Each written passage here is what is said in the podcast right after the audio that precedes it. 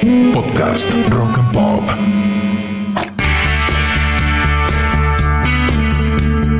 ...1985... Es el año en que se estrenó la primera película argentina ganadora de un Oscar, La Historia Oficial. El ruso Gary Kasparov se convertía en campeón de ajedrez por primera vez con solo 22 años. La Ciudad de México sufría un brutal terremoto de 8,1 grados en la escala Richter. Y en la Argentina, una familia de apellido Pucho realizaba el último de sus secuestros. También es el año en que una banda underground, que había nacido en La Plata e iba creciendo cada vez más, edita su primer y legendario álbum. Soy Walter Domínguez, bienvenidos al podcast 1985, un año de grandes discos. Hoy voy a presentarles Gulp, el primer álbum de Patricio Rey y sus redonditos de ricota.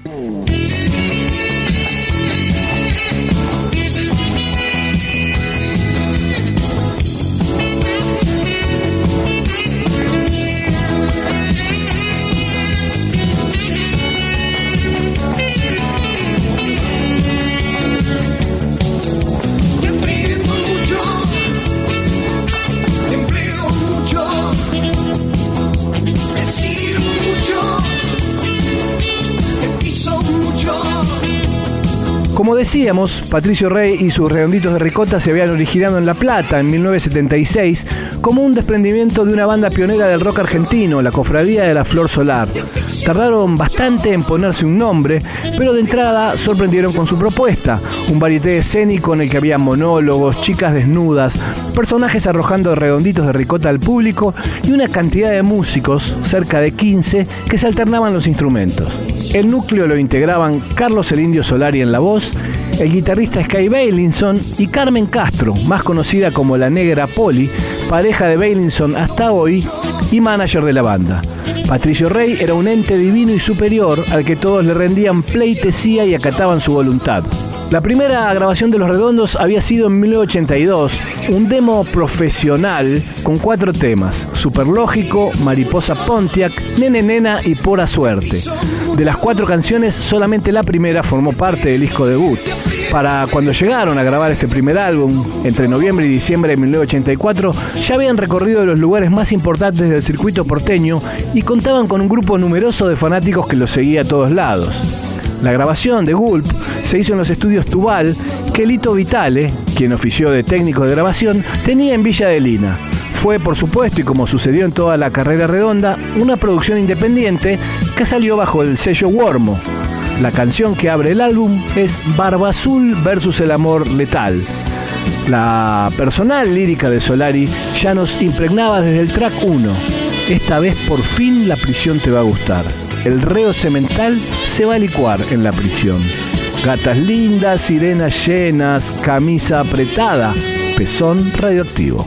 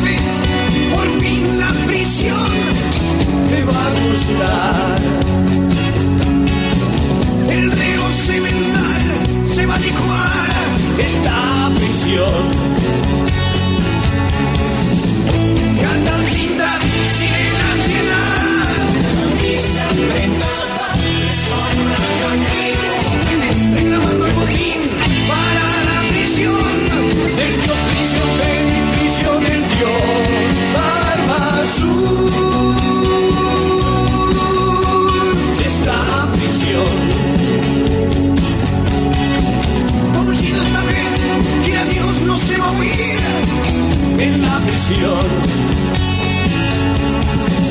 Puede la Virgen labial brillar. Risas, risas, manzanas de viejas feas como monos y antiguas lobas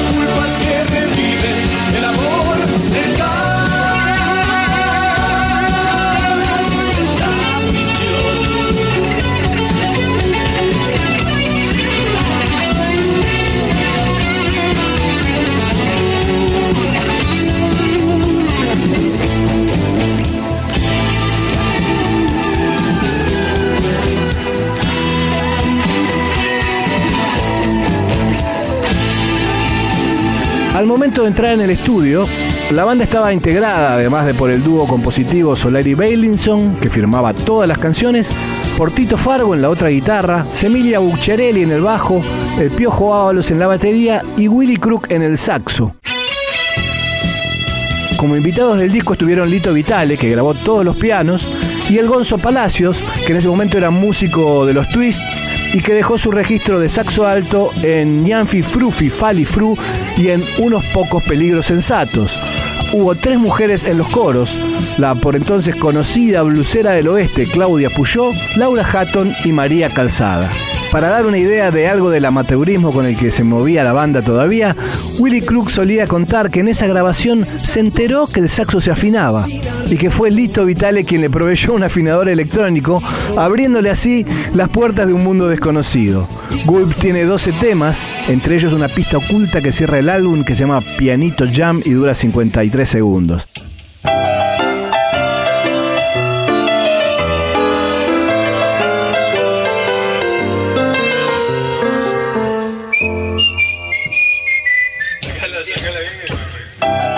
El segundo de estos temas es La Bestia Pop, un título que entraría sin duda en el inconsciente colectivo y que ha sido desde entonces una tentación para cientos y cientos de periodistas que así titularon muchísimas de sus notas, de Los Redondos y de muchísimos músicos más. Pero todos sabemos que nuestro héroe, que enciende en sueños la vigilia y que antes que cuente 10 dormirá, es únicamente Patricio Rey.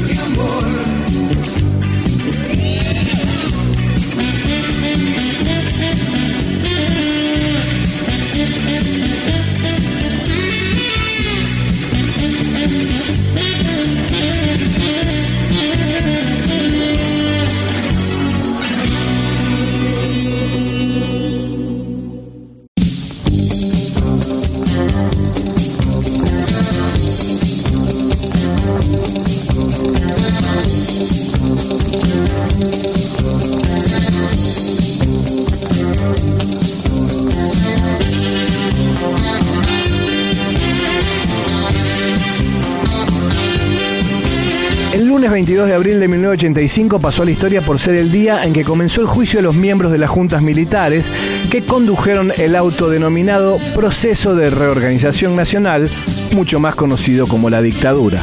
Una fecha histórica por donde se la mire. Por primera vez, los responsables de ese genocidio se enfrentaban a la justicia. Ese juicio terminaría con duras condenas para los represores y una frase dicha por el fiscal Julio Estracera que se hizo carne en los argentinos. Nunca más. Justo ese día vio la luz Gulp, el primer álbum de los Redonditos de Ricota.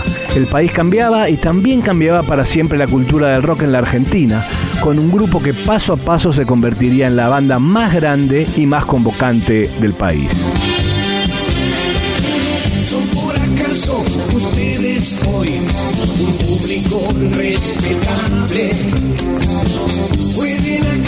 ¿Pueden acaso beber el vino por ustedes envasado? ¿Puede alguien decirme?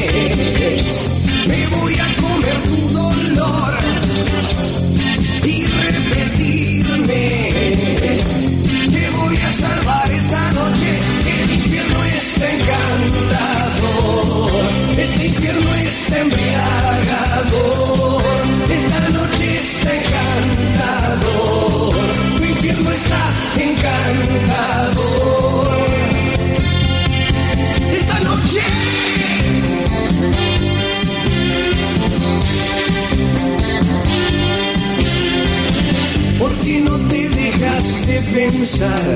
En labios que besan frío?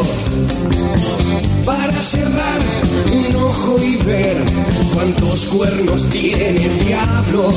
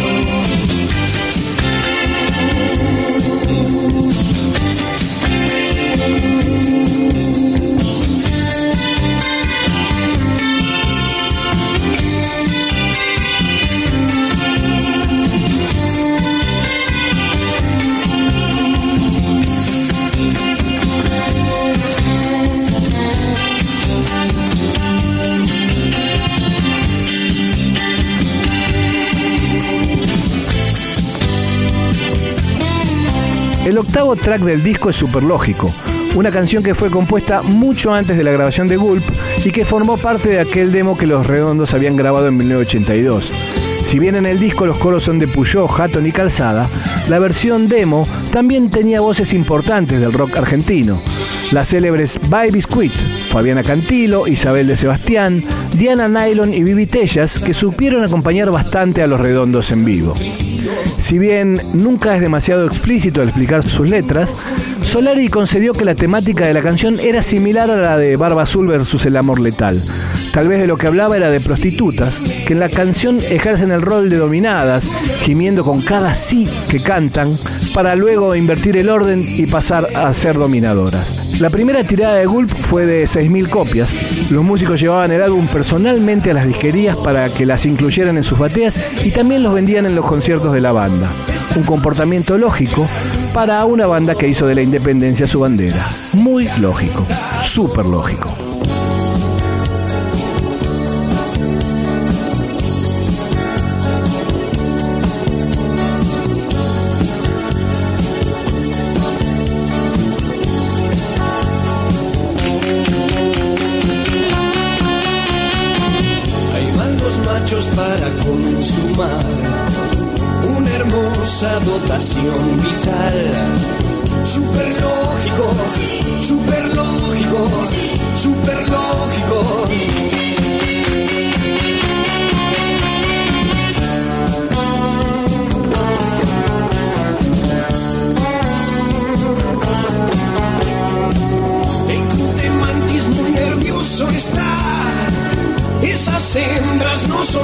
Dulces, no. Super lógico, super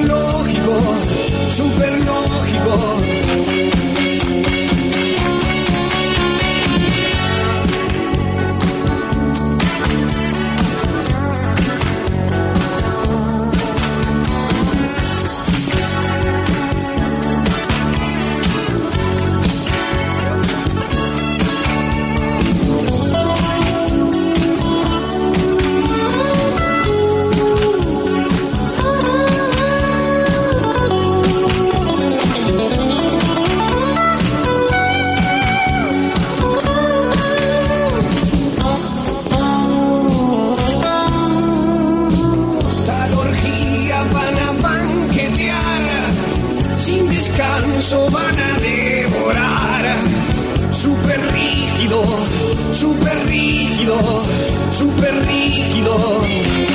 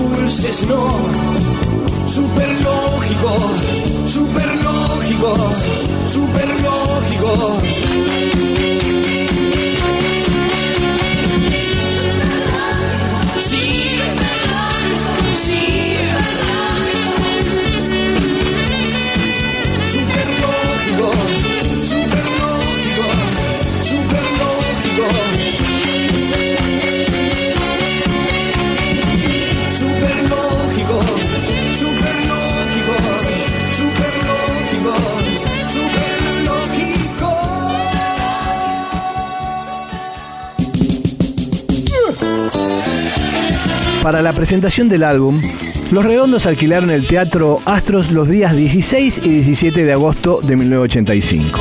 Pero pocos días antes de los conciertos, Valeria Lynch, que tenía copado el teatro, decidió agregar funciones, con lo que salieron a buscar desesperadamente otro sitio. El disco fue finalmente presentado el 23 de agosto de 1985 en un lugar en el que los redondos jugaban de locales, Cemento, el mítico boliche de Omar Chaván en la calle Estados Unidos al Mil. Esa noche hubo cerca de 850 personas que coparon el inmenso galpón.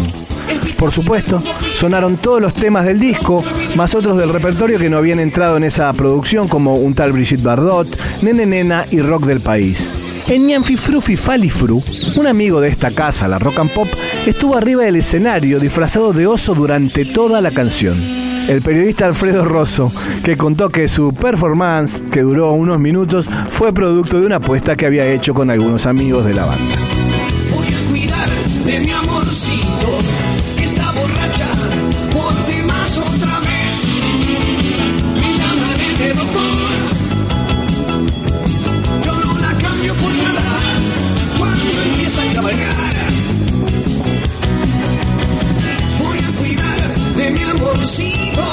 que mordió el vidrio por demás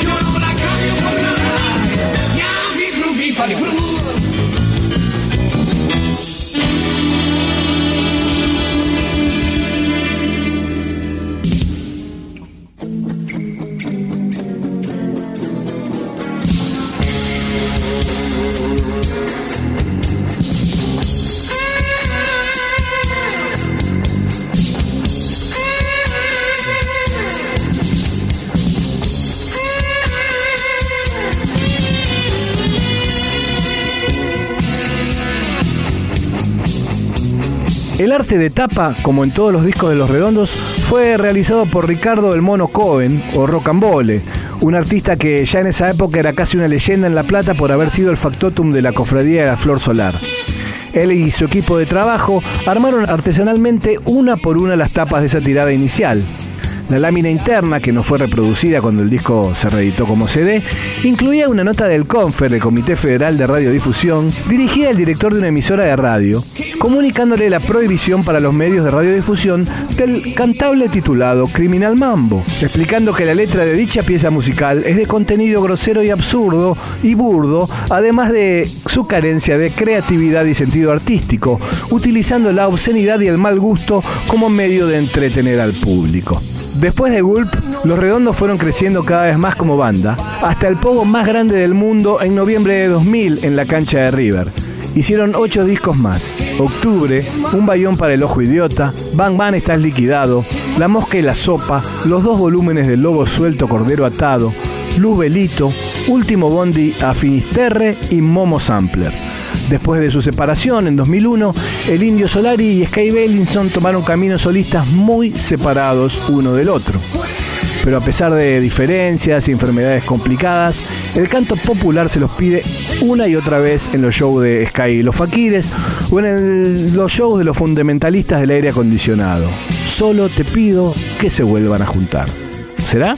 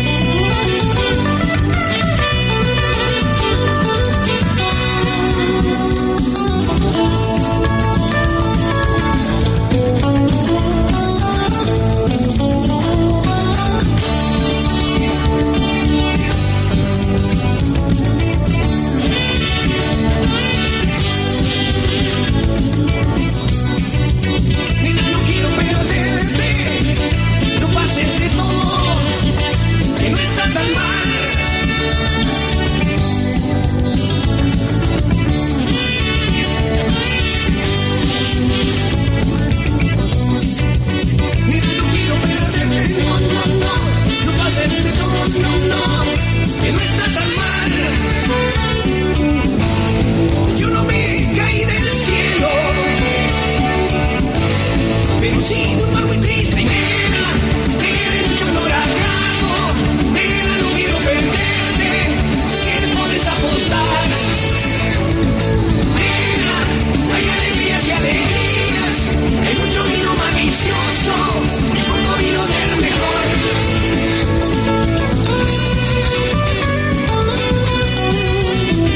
Nombre es Walter Domínguez, me pueden encontrar en Twitter como arroba Walter Domínguez o en Instagram como arroba Walter Domínguez OK.